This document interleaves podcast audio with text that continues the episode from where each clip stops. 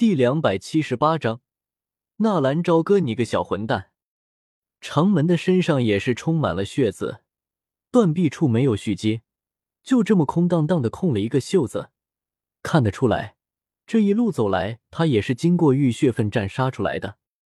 什么情况？纳兰朝歌轻轻的问道。以长门巅峰斗王的实力，再加上轮回眼，应该没有人能够拦下他。我们在回来的路上遇到了一个怪人，不，确切的说，应该说一个灵魂，攻击手段极强。如果不是少爷赐予的眼睛力量，还有小医仙姑娘的帮忙，我们可能回不来了。而且，对方好像无心恋战，似乎有什么任务在身。灵魂，纳兰朝歌的心里咯噔一下，魂殿这么快就出现了？不可能啊！难道纳兰朝歌想到了一种可能？魂殿在密谋什么计划？如果云岚宗和魂殿勾结的话，那么云韵和纳兰嫣然可就惨了。看来自己还要想办法阻止魂殿对加玛帝国伸出的魔爪才行。是的，对方隐藏在一团黑雾之中，而且攻击手段诡异，专门挑那些已经死亡的灵魂体下手。而且，那些灵魂根本就不是他黑雾的对手。他们的武器是不是一根铁链？听见纳兰朝歌的话，长门一愣，随即说道：“对，他们的武器就是一个长长的锁链。”纳兰朝歌沉吟了一会，似乎明白那是谁了，应该是魂殿的人来了。那军马旅是怎么回事？他爷爷呢？纳兰朝歌问道：“他们在半路上遇到了一群官兵打劫，好像是穆家的穆铁。穆铁是五星斗灵，他爷爷不是对手，被穆铁抓回军营折磨死了。而在最后关头，他引爆了少爷给的起爆符，把军马旅送了出来。”掌门的心情不太好，这个世道到底是怎么了？穆家，他们为什么要对军马旅动手？纳兰朝歌沉吟了一声，已经很久都没有沐尘的消息了，也不知道那个老家伙到底死了没有。根据云韵的描述，沐尘是必死无疑了。云韵，纳兰朝歌很是自然断又想到了和自己在梦里你的那个女人，这笔账我们早晚要找穆家讨回。少爷要对付穆家，掌门一惊。听说穆家的两位家主穆尘和穆星均是已经进阶斗皇，如果要开展的话，我们这件事我自有分寸。是少爷。纳兰朝歌看了一眼小医仙，然后笑道：“欢迎来到圣城，你有什么想问的，可以问了。”不用了，我已经知道了。小医仙翻了翻眼皮，知道了。纳兰朝歌疑惑的看了一眼长门，是卡查卓把少爷的身份透露了。长门无奈的笑笑：“这个卡查卓，你也不要责怪卡大哥，他告诉我的都是一些大家都知道的。其实就算他不告诉我，也早晚也都会知道。纳兰少爷，可可，那个，其实我还有个名字叫做易水来着。虚伪。”小医仙再次翻了翻眼皮，不理会纳兰朝歌，而是径自走到了旁边的椅子上。纳兰朝歌身为失心元帅纳兰杰的孙子，心系帝国安危，找自己来应付恶难毒体，小医仙倒也能够理解。纳兰朝歌大刀阔斧的整顿纳兰家族的势力，短短几天的时间，纳兰家族就好像是换了一个面貌。那些曾经背叛或者做过什么亏心事的，也已经被清除。本来大家还以为这是纳兰朝歌对于纳兰家族的报复，直到后期纳兰朝歌所有招聘的人手入场，大家这才幡然醒悟，那个曾经的废物崛起了。纳兰家族已经不是以前的那个纳兰家族了。三天的时间过得很快，而在这三天的时间里。军马吕却是和纳兰嫣然养成了深厚的感情，到最后几乎事事形影不离。就连睡觉也要纳兰嫣然搂着。看到和纳兰嫣然能够接受军马吕还有小医仙，纳兰朝歌也比较欣慰。而纳兰朝歌为了保证他们的安全，则是依旧让断臂长门跟在他们的身侧。明天就是法马所说的考核的日子，纳兰朝歌却没有丝毫的紧张。纳兰嫣然和纳兰杰也似乎根本就没有见过这小子练过丹药，他到底会不会炼药啊？可别到时候应了法码的那句话，那个时候丢人，可是会让纳兰家族再次陷入丑闻当中的。在纳兰家族的训练场，军马吕正在和纳兰嫣然做游戏，很简单的一个小游戏，躲猫猫。纳兰嫣然躲，而军马吕蒙着眼睛来找。在失败了几次之后，军马吕有些不开心的一屁股坐到地上。不玩了，姐姐太厉害了。云岚宗的风絮身法可不是盖的，军马吕刚刚激活尸骨脉，自然是抓不到纳兰嫣然和小医仙。纳兰哥哥，你来抓我们！军马吕有些撒娇的把手中的蒙着眼睛的丝巾冲着纳兰朝歌就丢了出去。纳兰朝歌苦笑一声，这种女孩子玩的游戏，自己加入算什么话？不过。别说是蒙着眼睛，就算是绑着双手，自己也能抓到他们。只是就在纳兰朝歌刚刚把眼睛蒙上的时候，一个愤怒的声音从大门口传了进来：“纳兰朝歌，你个混蛋，给我滚出来！”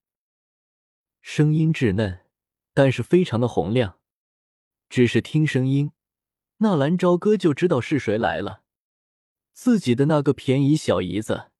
加玛皇室的小公主加邀月取下丝巾，纳兰朝歌便是看到加邀月已经怒气冲冲的冲着自己走了过来，一身华丽的袍服，头顶上也戴着象征皇室威严的皇冠，而在他的身后不远处，跟随着几个身穿宫廷卫士服装的高手，静静的呆立一侧。只是如此威严华贵的小公主。此刻却是走路带风，双手掐腰的，恨不得要吃人。原来是邀月小公主，什么风把你给吹来了啊？看着怒火冲天的邀月，纳兰朝歌依旧笑嘻嘻的说道：“谁和你笑呢？真是没有想到啊！我姐姐在家里天天想你，都都快要疯了，你居然在这里和美女们快活呢。”呃，确实，自从魔兽森林回来。纳兰朝歌就一直没有去见妖夜，有时候即便是能够遇到的，纳兰朝歌也会刻意的回避。越是珍惜的，越怕失去。他怕自己和妖夜之间的关系会给妖夜带来麻烦，毕竟他们之间并没有正式的订婚。就算是他们已经有了夫妻之实，在没有完全掌控加玛帝国，没有完全掌控萧炎。没有完全掌控穆家之前，他并不想把加玛帝国的妖夜拖下水。妖夜也是脸皮子薄，如果说单独去见纳兰朝歌再远的路，他也不会在乎。可是，一想到来到纳兰家族要见到纳兰杰还有纳兰素，他总有一种丑媳妇见公婆的不好意思。妖夜脸皮薄，不好意思，但是妖月可不会。这不，看到妖夜每天的相思之苦。怒气冲冲的就跑来兴师问罪了。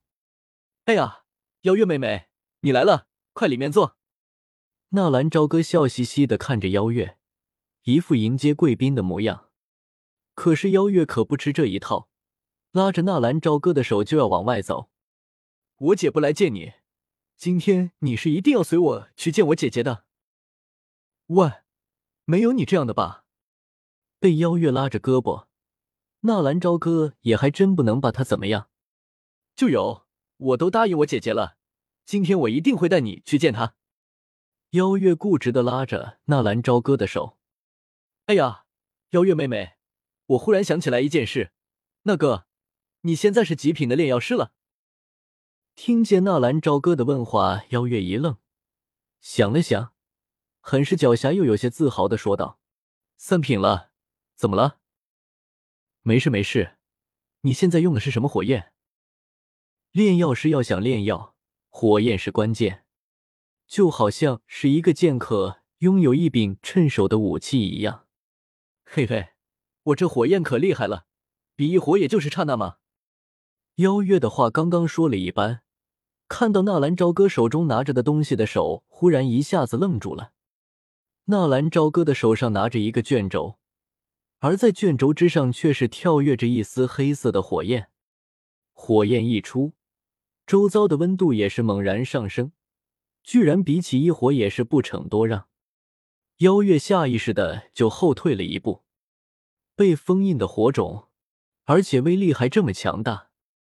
邀月是三品连炼药师，而且师傅是炼药师工会的副会长千米尔，再加上皇室那庞大的资源供给，邀月的眼界自然不低，一眼就认出了纳兰朝歌手上拿着的是什么。这种火焰的温度可比自己正在使用的幽海教授的兽火要厉害多了。姐夫，邀月可不傻，立马改口，而且也是甜甜的直接叫纳兰朝歌姐夫。姐夫，不对啊！刚刚我可是听说有人喊我小混蛋来着。纳兰朝歌笑嘻嘻的看着邀月，啊，有吗？我怎么不知道啊？怎么可能呢？你可是我的姐夫，谁敢叫你混蛋啊？那岂不是不把我加马皇室放在眼里？邀月一副义愤填膺的模样，恨不得立刻找出刚刚是谁叫的小混蛋。立刻就要为纳兰朝歌报仇的样子。哦，原来是这样的啊。可是我怎么？哪里有什么可是啊？邀月说着就要去抢夺纳兰朝歌手中的火种。哎，刚刚我好像还听谁说的，一定要带我去见那个谁来着？哪有哪有？邀月赶忙摇头。一个好的火种对于炼药师来说太重要了。都这个时候了，谁还顾得上什么面子啊？皇室的尊严啊什么的，反正都是一家人。我明天会去炼药师工会测验。纳兰朝歌说完，直接把从八翼黑蛇皇身上抽取出来的黑色火焰的火种丢给了邀月。这个东西，他本来就是取来送给邀月的。一得到火种，邀月立刻兴奋的掉头就走。哪里还有什么心情管其他的？